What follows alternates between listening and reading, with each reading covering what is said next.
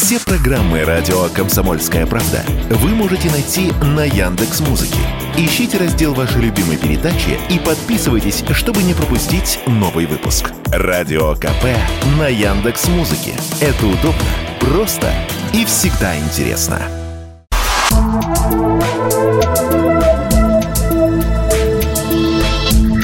Просто космос.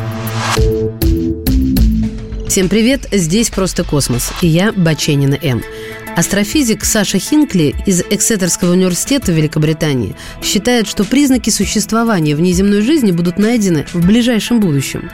Он уверен, что с помощью космического телескопа Джеймс Уэбб вскоре удастся найти биосигнатуры, то есть химические соединения в атмосферах экзопланет, которые появились в результате деятельности живых внеземных организмов. В нашей Вселенной, как считает ученый, могут существовать триллионы обитаемых планет и миллионы из них находятся в Млечном Пути, то есть в нашей галактике. Пока что лучшими кандидатами на обнаружение внеземной жизни считаются планеты, которые вращаются вокруг более холодной и более тусклой, чем Солнце, звезды под названием Трапест-1. Эта планетная система расположена на расстоянии в 40 световых лет от Земли, и там находятся 7 планет, которые по размеру похожи на Землю. Но, как считают ученые, на 100 миллионах планет в нашей галактике может существовать внеземная жизнь, и в течение ближайших 20 лет мы сможем обнаружить признаки биологической активности в тысячах миров.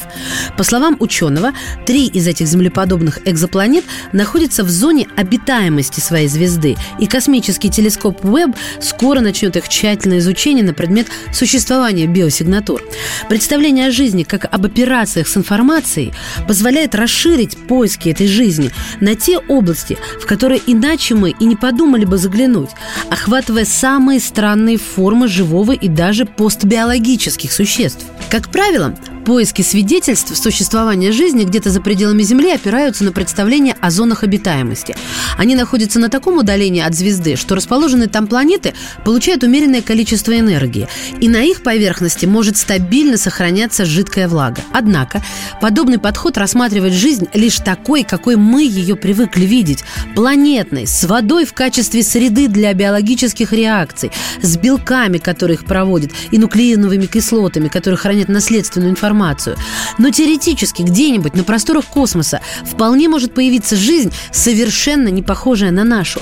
Организмы, которые обосновались на спутниках крупных планет или даже близ черной дыры, существа, использующие кремний вместо углерода, альтернативы воде, имеющие совсем другую биохимию или даже постбиологические цивилизации.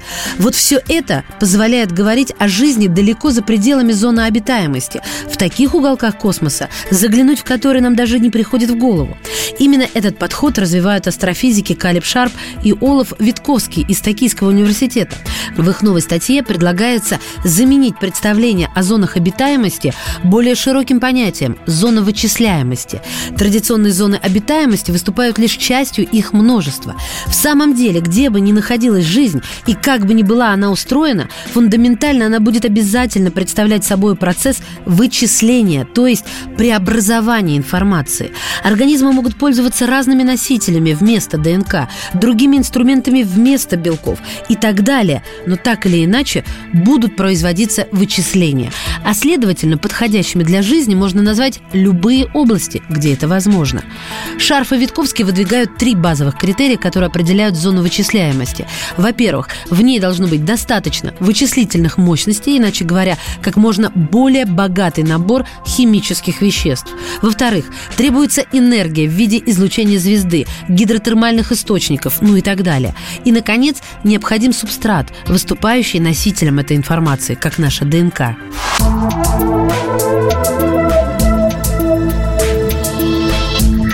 Просто космос.